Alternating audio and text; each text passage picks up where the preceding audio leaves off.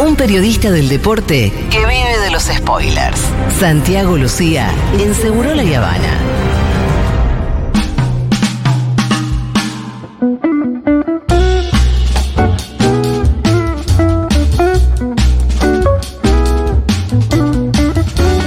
Bueno, Santi Lucía y Natu Maderna.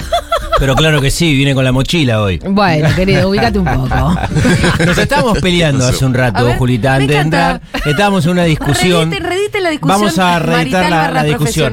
Le- se planta Santi Lucía y dice: Qué insoportable. Escuchame una cosa. Pará, No lo soporto. Ade- además, además de lo que pasó con el pelotudo este que preside la Real Federación Española. Rubiales. Exactamente. Sí. Vamos a hacer una puesta en valor de lo que consiguió Sí, España. está bien, Porque pero- si no, terminamos yendo por un camino donde te describimos una situación Sí. que, por supuesto, merece ser descripta Sí.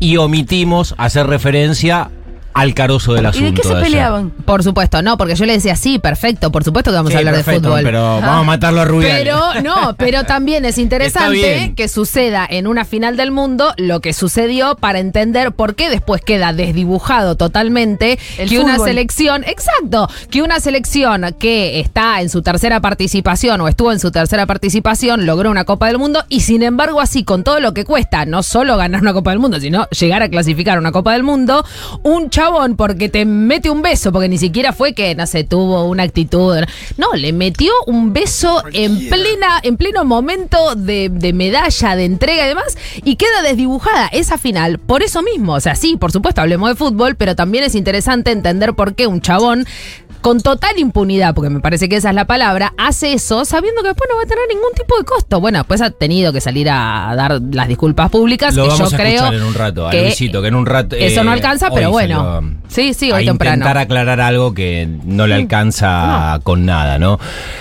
Lo que había sucedido antes Sí. de, de ese momento, en realidad, eh, el proceso de la Copa del Mundo, ¿no? y por eso quería hacer algunas referencias a, a Bueno, España. no se peleen, vamos a hablar mundial. de todo. Vamos Sí, a hablar sí, de sí, todo. por supuesto. Vamos a hablar de todo y nos vamos a pelear por todo también. Porque esto funciona así. Hablemos si no, primero no del funciona. fútbol, así después le metemos. Así es. Ah, En todo caso, vamos a terminar haciendo lo que dice Nati, así que no. No, No, por eso. ¿Qué vas a Peleémonos. andar renegando? Peleémonos, pero no. Eh, nada, algunas cuestiones que tienen que ver con España campeona del mundo. También vamos a hablarle de Olga Carmona, que es un Por capítulo favor. Aparte corrido eh, de la final o no tanto. Eh, lo primero que a mí me impresionó eh, de, de manera muy explícita tiene que ver con algo que es muy complejo de, de conseguir y que acá en las columnas de Segurola soli- solemos hacer mucha referencia, que tiene que ver con la identidad de los equipos. En España ha sucedido algo hace un tiempo que fue un cambio de paradigma y, y los que vemos fútbol hace muchos años... estábamos acostumbrados a vincular, porque ellos también se vendían así, ¿no? Como la furia roja, como un fútbol de entrega, de carácter, de temple, y sin embargo hubo una, una, una modificación en el ADN, en la identidad del fútbol español, que lo llevó a ganar dos títulos del mundo, y los dos tienen eslabones muy potentes con una misma idea de juego. ¿Cuándo fue el anterior? El anterior fue el su- en 2010. Sudáfrica 2010 masculino. Ajá. Masculino. Ajá, ah, estás hablando de eso. Claro, pero ¿qué pasa, Julia? El, Sudafri- el campeón en Sudáfrica que dirigía Vicente del Bosque tiene innumerables puntos de contacto en el juego con el equipo que ganó ayer. Ajá. Es un equipo que si vos mirás ayer el, eh, el seleccionado campeón en Australia y Nueva Zelanda y mirás el campeón en Sudáfrica, encontrás desde la identidad y de la búsqueda casi que los mismos principios y muchas cuestiones eh, vinculadas a la estrategia, Mirá. a la lógica, a la planificación que también tienen que ver. Y por eso, y también eh, aparecen eslabones. El entrenador, que ta- también sería otro capítulo. Jorge Vilda. Que Jorge Vilda fue, eh, es hijo de quien fuera el preparador físico de Johan Cruyff. Johan Cruyff, una gloria del fútbol holandés, es el que elaboró de alguna manera la idea de juego del Barcelona, el que fijó los principios para que el Barça sea lo que hoy es, los principios conceptuales en relación a qué es lo que había que intentar hacer adentro de la cancha. Y el preparador físico de ese chabón es el padre del actual entrenador del femenino. Y aquel equipo de Sudáfrica campeón 2010, no casualmente, tenía 7 de los 11 campeones del mundo que eran del Barcelona. ¿Y ahora? ayer, el, eh, las 11 que salieron a la cancha a representar a España, 7 son del Barcelona. Ah, bueno. Ah, la, la. Tiene para mí en relación a, lo que ¿Quién tiene vio el que ver- partido?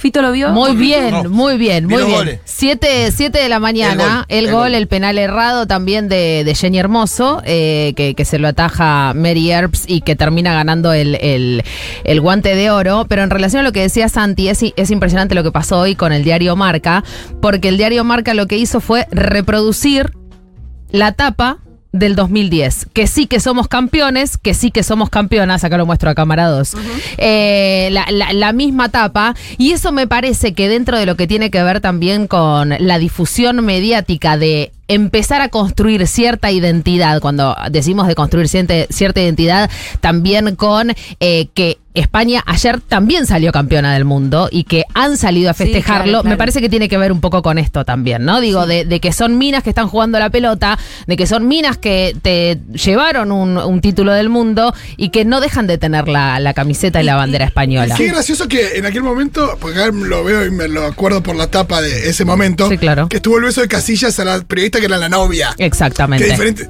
Veo que la- le arrebató un beso, pero la- ahí nos enteramos que era la novia. Ahí había un, Acá es tipo- muy había un poco de consentimiento ahí, había un digamos. consentimiento, Ah, pero, un también, festejo. pero también un beso re loco porque se dio. Se- bueno, hay- algunos también en redes me bardean por, ay, bueno, pero el beso de Iker Casillas, bueno, pero no tiene nada que ver, No, la no concha tiene de tu nada que ver. Es otra cosa. El partido, Un beso Julita. con tu novia es un beso con tu Claro, novia, pero ¿qué boludo. tiene que ver? Pero por eso, digo, eh, fuera de aire les decía, me mandaron las fotos del Cani besando Nada a que al Diego, ver. Nada que ver. de Carlitos Tevez besando a Maradona. ¿Qué tiene que ver? Estamos Bueno, hablando, que- ¿viste? ¿cuándo, ¿Cuándo arrancamos? Todavía nos falta un poco. Todavía porque- falta un poco porque sé que no va a haber vuelta de ese lugar. Entonces No, voy eso- con paciencia. De Messi Quiero, también, ¿eh? quiero- no, eh, en relación a la final y antes al del, del capítulo de- del beso, quiero un párrafo también importante para Olga Carmona. ¿Por qué? ¿Por qué? Para aquellos que fundamentalmente no siguieron la información de lo que sucedió con esta final puntualmente. La ganó España 1 a 0 a Inglaterra. El único gol del partido lo hizo Olga Carmona. 23 años. Y juega en el Real Madrid. Entrando por izquierda, cruzado. Un hermoso gol. Hermoso, diagonal, Diagonal. Una espectacular. hermosa definición. Yo eh, hace mucho y no, no sé si habrá alguna situación análoga donde no veía un caso donde dentro de muy pocas horas, eh, 10 horas, se manejen emocionalmente los márgenes de la felicidad y de la tristeza tan juntos y puesto en una En el mismo- protagonista. Ajá, ¿por qué? Porque hizo el gol, el único gol de una final de una Copa del Mundo, con el que España consigue por primera vez en el femenino ser campeón del mundo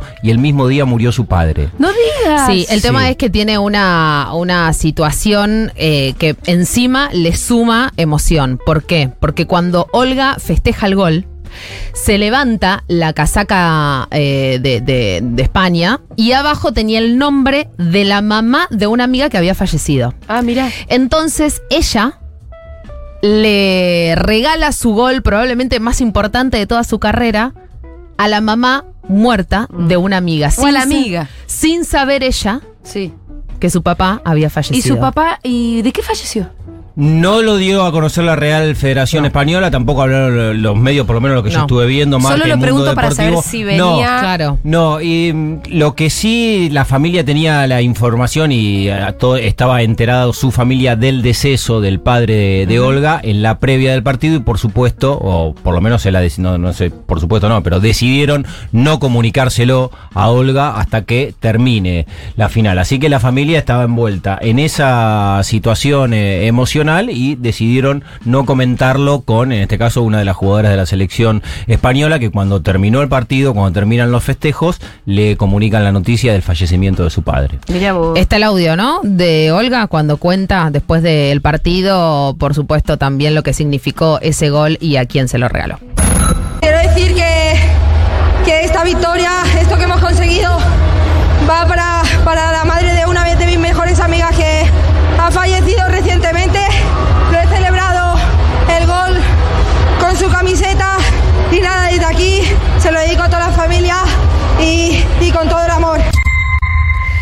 Después Olga, en sus redes sociales, cuando se entera, por supuesto, del deceso de su papá, eh, tuitea, y sin saberlo tenía mi estrella antes de que empezase el partido. Sé que me has dado la fuerza para conseguir algo único, sé que me has estado viendo esta noche y que estás orgulloso de mí. Descansa en paz, papá. Eso tuiteaba ella y después hoy a la mañana también seguía, ¿no? No tengo palabras para agradecer todo vuestro cariño. Ayer fue el mejor y el peor día de mi vida. Sé que tú querrías verme disfrutar de este momento histórico, por eso estaré con mis compañeras para que desde donde estés sepas que esta estrella también es tuya, papá.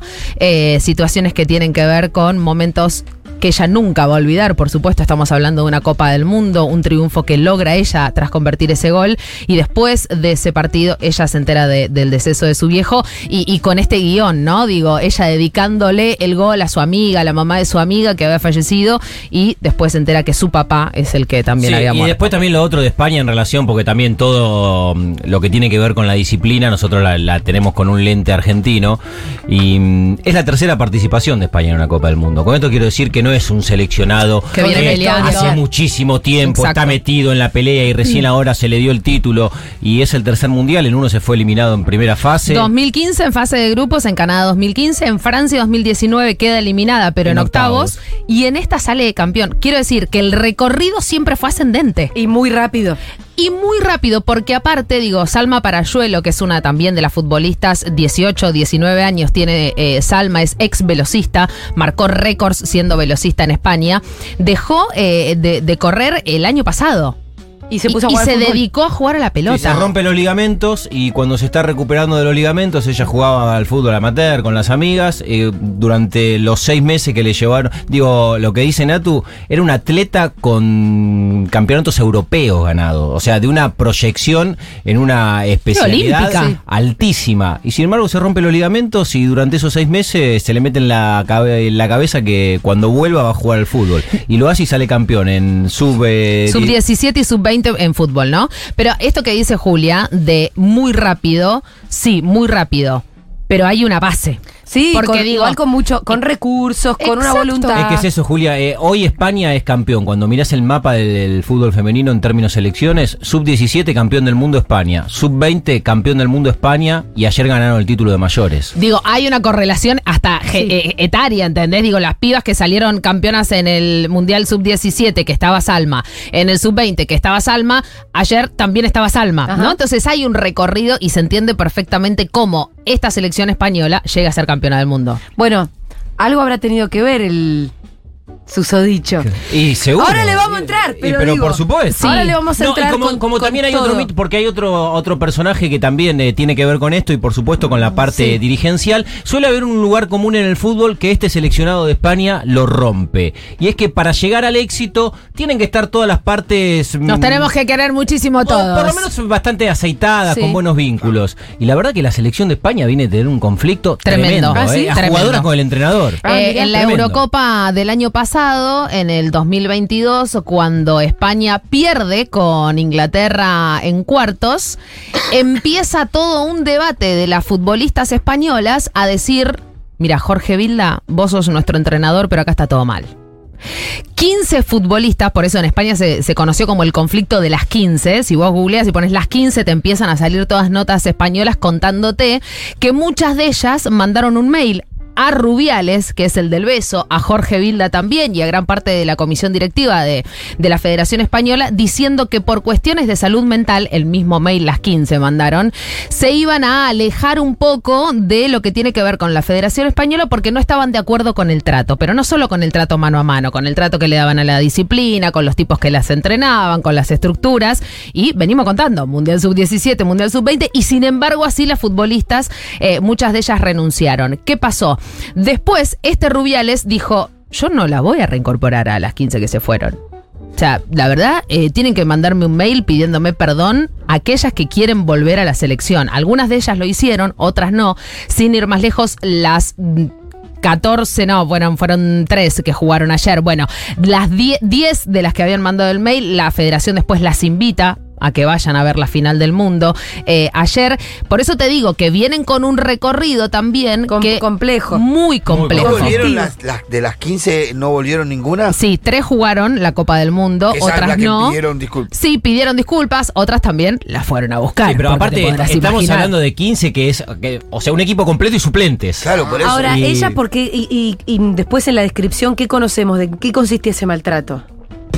Decían que era un maltrato psicológico, de trato, de poder, de abuso de poder, que las condiciones no estaban, que muchas veces llegaban a entrenar y no entendían por qué algunas entrenaban diferenciado cuando no había ningún tipo de polémica de que estuvieran resentidas de algo. Había una situación por parte del cuerpo técnico que tiene que ver con Jorge Vilda, por eso también otros decían, bueno, Ahora, ¿qué hacemos? Porque, sin embargo, así, el chabón consiguió resultados y consiguió la primera Copa del Mundo. Sí, pero bueno, ahí con un precio alto que era fue la salud mental y el maltrato a las pibas. Sí, por supuesto. Que co- cosa que, y acá, entremos al beso, vamos al beso. Por favor. Em, que para mí no se configura, o por lo menos yo nunca escuché que un plantel masculino salieran a decir todos en colectivo, che, acá nos están psicopateando y nos están maltratando, porque eso no existe con, con No, los lo voltea. varones. No. No, lo voltea. No, lo- eh, sí, pasa algo Van así. Hay atrás. otra relación de poder y a esto Sí. quería venir con el beso. ¿no? O por ahí a veces lo resuelven a las piñas también. Bueno, Sí. sí, está bien, sí, porque entre sacan. con- entre cuerpo técnico y sí, cuerpo técnico y jugadores. A mí me parece eh, co- con, Sí, con el lo poder, beso. el, el- el poder que tiene el jugador de fútbol no es el que tiene la jugadora de fútbol. Por supuesto lado. que no. Eh, con lo del beso, a mí me parece que la parte del consentimiento es la menos interesante. Te voy a decir por qué.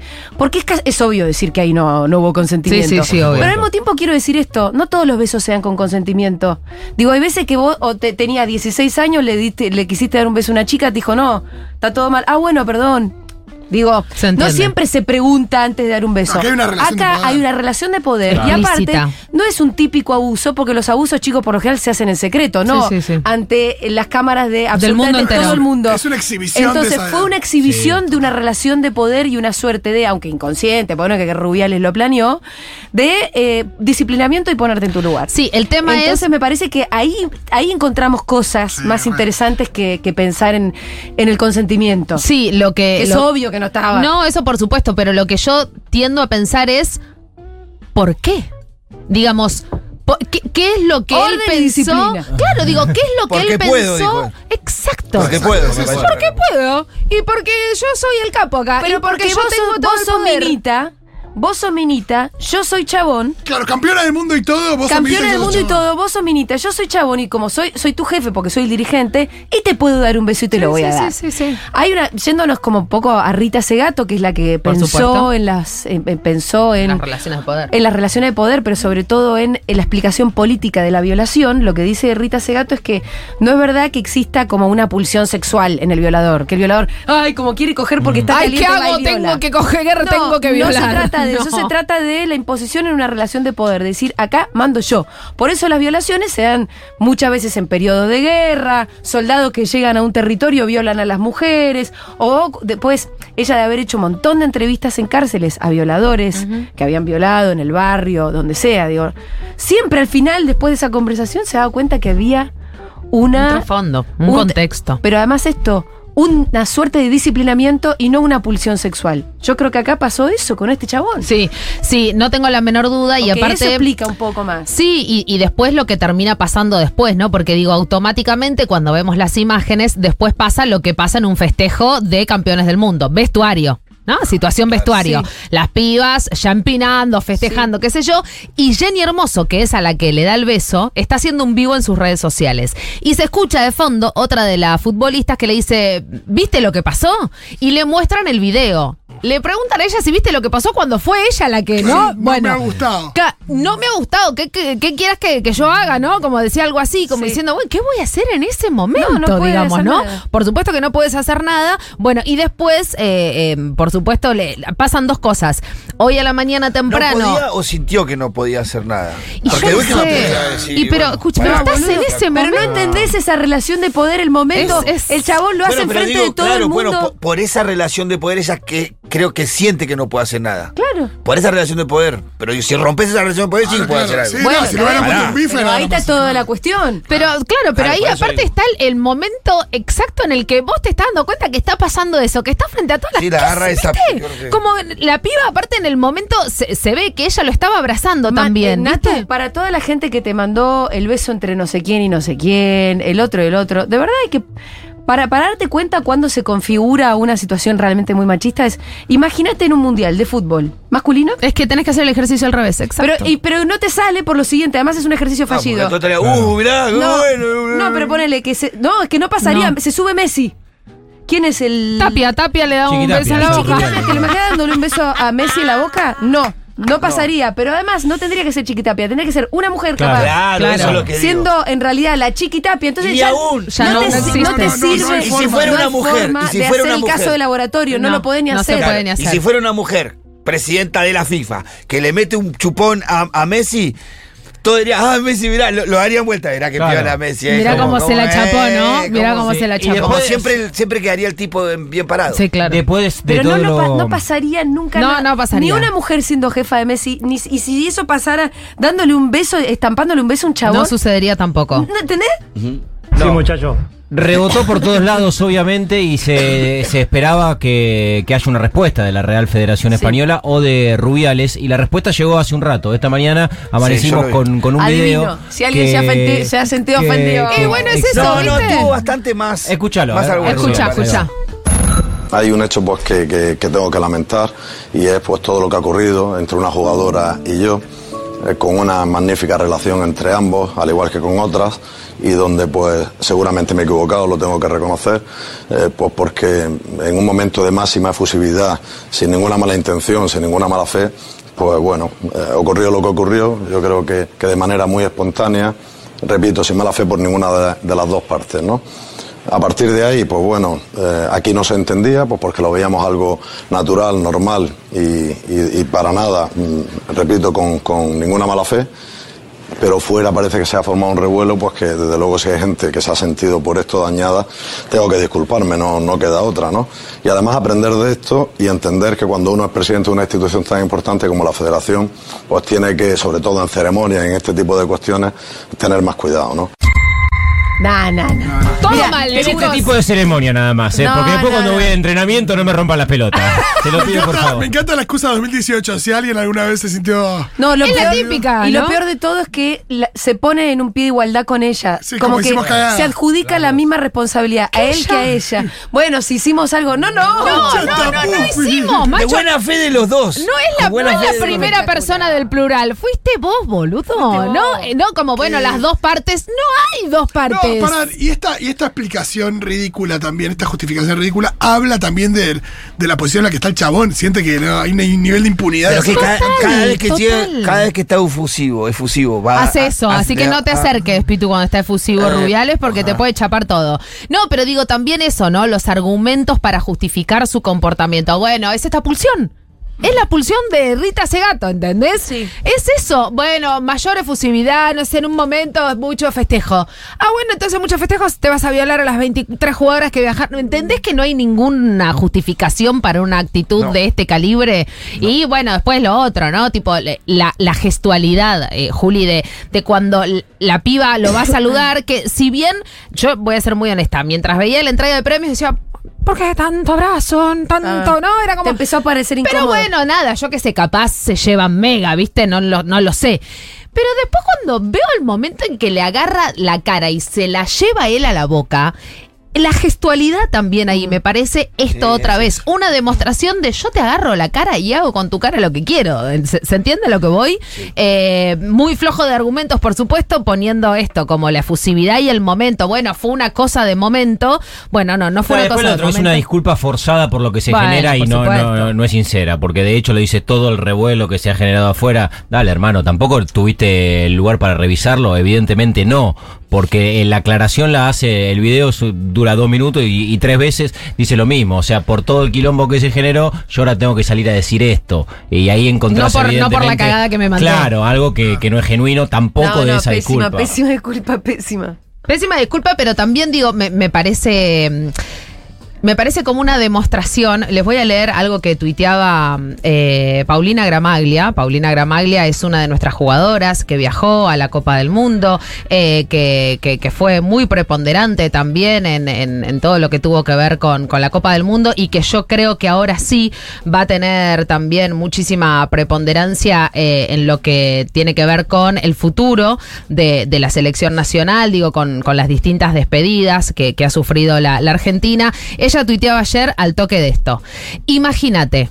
Acabas de ganar un mundial, pero ahora todo el mundo está hablando, como debe ser, de un beso que te encajaron sin tu consentimiento. Resumen de lo que es ser mujer futbolista. Cuando vos estás levantando la Copa del Mundo, porque ganaste por primera vez un mundial, y esto es lo que discutíamos afuera. Sí, por supuesto, España hizo todo perfecto para levantar la Copa del Mundo, pero mirá lo que significa ser futbolista, mujer. Ganan, aún ganando una Copa del Mundo, que estemos hablando de un chabón que te cajó un beso por fuera del consentimiento, pero per se. Pero ¿por qué hay que hablar de esto? Porque todavía sigue pasando esto cuando todas las cámaras del mundo te están enfocando. Entonces digo, sí, salieron campeonas, sí, por supuesto, hicieron todo para ganar, una fase de grupos increíble, se comieron cuatro contra Japón y sin embargo así remontaron, ¿Ah, sí? le ganaron a potencias en la fase Sí, de grupos. 4-0 con Mirá Japón en la vos. Y sin ronda. embargo, así, digo, tuvieron una, eh, unos octavos impresionantes, unos cuartos ganándole a potencias. Y sin embargo, así, hoy tenemos que hablar de esto. ¿Por qué es esto? Porque ser mujer futbolista habla de que tenés que todavía aceptar besos de eh, dirigentes españoles y en este caso de eh, el presidente de la Sí, federación. decís ser mujer futbolista y saludamos hoy a todas las jugadoras de fútbol. Muchas de ellas eh, oyentes de, de Segurola. De hecho, en grande. Rosario hablé hace un rato con Luachi, que estaba esperando la, la columna sobre España campeona del mundo. Así que le mandamos un beso a Luachi y a todas las jugadoras de fútbol. Hoy recordábamos en las redes cuando hacíamos ese 21 de agosto con resumen FF y les mandábamos y hacíamos el, el video para todas las futbolistas, eh, para aquellos caídos y caídas de la palmera, un 21 de agosto pero de 1971, Elba Selva en un mundial no oficial de Sí. la FIFA le metía cuatro goles eh, a Inglaterra en un estadio azteca repleto y por eso hoy 21 de agosto celebramos, conmemoramos el Día de la Futbolista. ¿Elba se llama Selva? Elba Selva. Sí. Qué gana de romper la bola. que se puso a hacer rima con. ¿No? Chicos, muchísimas gracias. Pero Impecable por favor, columna. Pero por favor.